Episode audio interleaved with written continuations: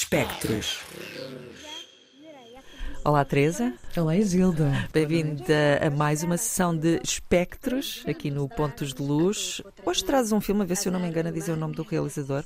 O filme chama-se Birds, Orphans and Fools, é de 1969 e é de um realizador eslovaco chamado Juraj Jakubisco. Tudo Ora, certo, tudo certo, está. eu estou a ler a cábula. Uh, eu nunca ouvi falar nem do realizador, nem do filme, por isso sou todo ouvidos. Nunca ouviste falar, mas este filme felizmente está disponível no YouTube, uh, infelizmente só com legendas em inglês, mas no entanto é uma porta de entrada, por exemplo, para um movimento cinematográfico que existia na Checoslováquia na altura, nos anos 60, que é New Wave Checa. Uh, neste caso o filme é eslovaco e de certa forma retrata um bocadinho também uh, um pouco da, da loucura que existia neste movimento, que é um movimento muito de comédias trágicas, quase como que ne, vamos pensar naquele teatro do absurdo aplicado em cinema e, portanto, meio surrealista, meio absurdo, em que temos muito de comédia, muito de tragédia e, acima de tudo, muita política e muita denúncia social. Tanto que muitos destes filmes foram censurados depois na altura e só posteriormente é que puderam ser lançados para o mundo e para o seu próprio país. E, portanto, este Birds, Orphans and Fools, vamos traduzir, portanto, pássaros, uh, órfãos e tolos, vá, vamos dizer assim. É isso. E, portanto, uh, é importante traduzir este título porque, na verdade, é como se fossem significantes que vão ganhando significado ao longo de todo este filme, que, na verdade, utiliza muito esta estratégia uh, referencial simbólica para nos mostrar algo mais ou algo mais dentro e para além da narrativa do filme. Uma narrativa que nos apresenta em foco três personagens muito diferentes entre si, que é Orik, Andrei e Marta. Yorick e Andrei são amigos, e basicamente começam-se a relacionar com Marta, que aparece subitamente na sua casa. Uma casa que não é uma casa muito típica, é na verdade uma estrutura meio destruída, que depois está composta com vários elementos cênicos muito absurdos também, ou seja, muitos armários, uma cama que não faz muito sentido, alguns pássaros que vão viajando por ali, e portanto é uma casa também de si muito surrealista e muito absurda.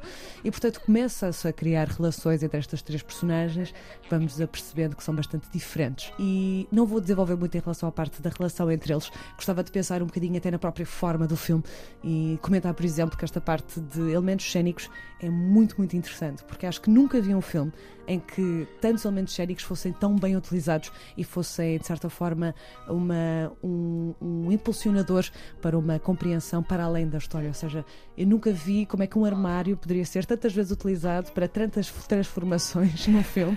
E indicar também que é um filme que, com tantas entradas e saídas de armários, é também um filme de entradas e saídas da realidade.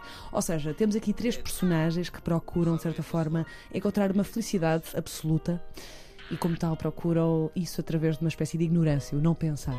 E, portanto, a tolice advém de uma certa atitude meio infantil, meio inocente, que na verdade é impossível de obter enquanto adultos. E a verdade é que a realidade acaba sempre por entrar, seja através de demonstrações visuais da guerra, ou seja, não podemos esquecer que este é um filme de 1969 que foi realizado em 1968 e todos os desenvolvimentos políticos, militares que estavam a acontecer na Checoslováquia na altura, e como tal, esses elementos fazem parte do filme. E portanto, se temos um lado surrealista, cómico, também temos um lado bastante trágico, real, dentro da ficção. E outro dos elementos que podemos encontrar também é esta noção de órfãos, ou seja, as crianças que, de certa forma, foram vítimas da guerra, que perderam os seus pais na guerra, diferentes guerras, diferentes consequências de, de movimentações políticas e sociais trágicas. E, como tal, temos uh, numa introdução até essas mesmas crianças órfãs que, de certa forma, iniciam o filme com um movimento muito alegre, curiosamente, e temos uma nota de intenções do realizador, e portanto, este lado de real em que ele escreve um texto a dizer: Ok, isto é um filme que vai ter um final trágico, pronto, spoiler alert, nem vale a pena, já se sabe, mas aquilo que ele nos lança no início é muito curioso: que é deixem-se levar pelo filme, riam-se com as personagens e já sabem, vai acabar mal, mas aproveitem a viagem. De certa forma, também é sentido pelas próprias personagens. Nós, enquanto espectadores, também entramos nesse, nesse delírio com eles sendo que é impossível estar sempre a rir. E acho que isto também é um pouco do lado do real, não é? Em que vemos coisas muito absurdas a acontecer, mas, por exemplo, temos certos elementos uh, de discriminação a acontecer no filme, uhum. temos. Uh, momentos muito violentos a acontecer em frente da câmara que são ficcionalizados, mas de certa forma mostram que esse resquício num certo lado mais obscuro da humanidade está de certa forma sempre presente e que é impossível escapar a isso. E portanto, se este filme nos faz tentar ver um certo lado de ah, a ignorância é ótima, a verdade é que a ignorância também nos dá esses lados mais obscuros. E portanto, eu acho que este filme é assim um delírio uh, muito mágico, muito obscuro, trágico, cómico que é muito bem acompanhado por uma banda sonora completamente surrealista também. O compositor é Jednek Liska, que na verdade foi um compositor que fez bandas sonoras para muitos filmes e eslovacos. Acho que também é uma das componentes que marca muito o movimento cinematográfico desta altura que é deixarem-se levar pelo absurdo da música para chegar a algo talvez mais real e mostrar-nos esse lado também absurdo, não é? Da nossa uhum. realidade, que é uh, o lado de, da comédia, chegar sempre ao, à parte da tragédia. Nunca conseguimos dissociar as duas, de certa forma. E acho que é um movimento não só extremamente interessante, uh, em que eventualmente noutro, noutro programa poderemos falar sobre, por exemplo, Vera Chitilova, que foi uma.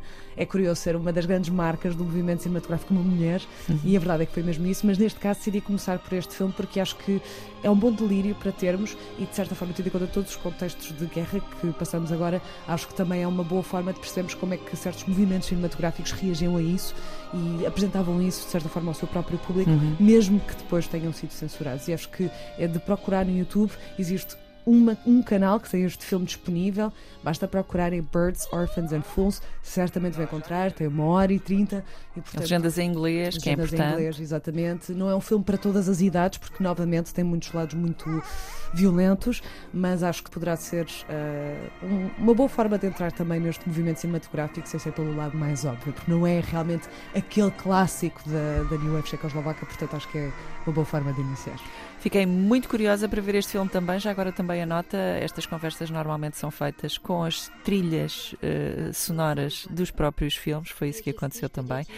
Teresa Vieira, hoje no Espectros, a falar-nos de Birds, Orphans and Fools, de Yurai Yakubisco, um, um filme de 1969 que podem ver então no YouTube. Tem legendas em inglês. Teresa, muito obrigada. Para a semana, contamos contigo para mais imagens em movimento. Já tens alguma ideia?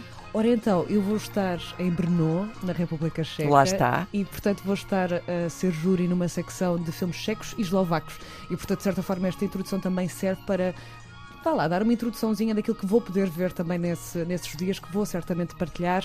Não sei se diretamente da, dessa competição, mas vamos ter também presenças portuguesas nesse festival, porque felizmente o cinema português está em todo lado.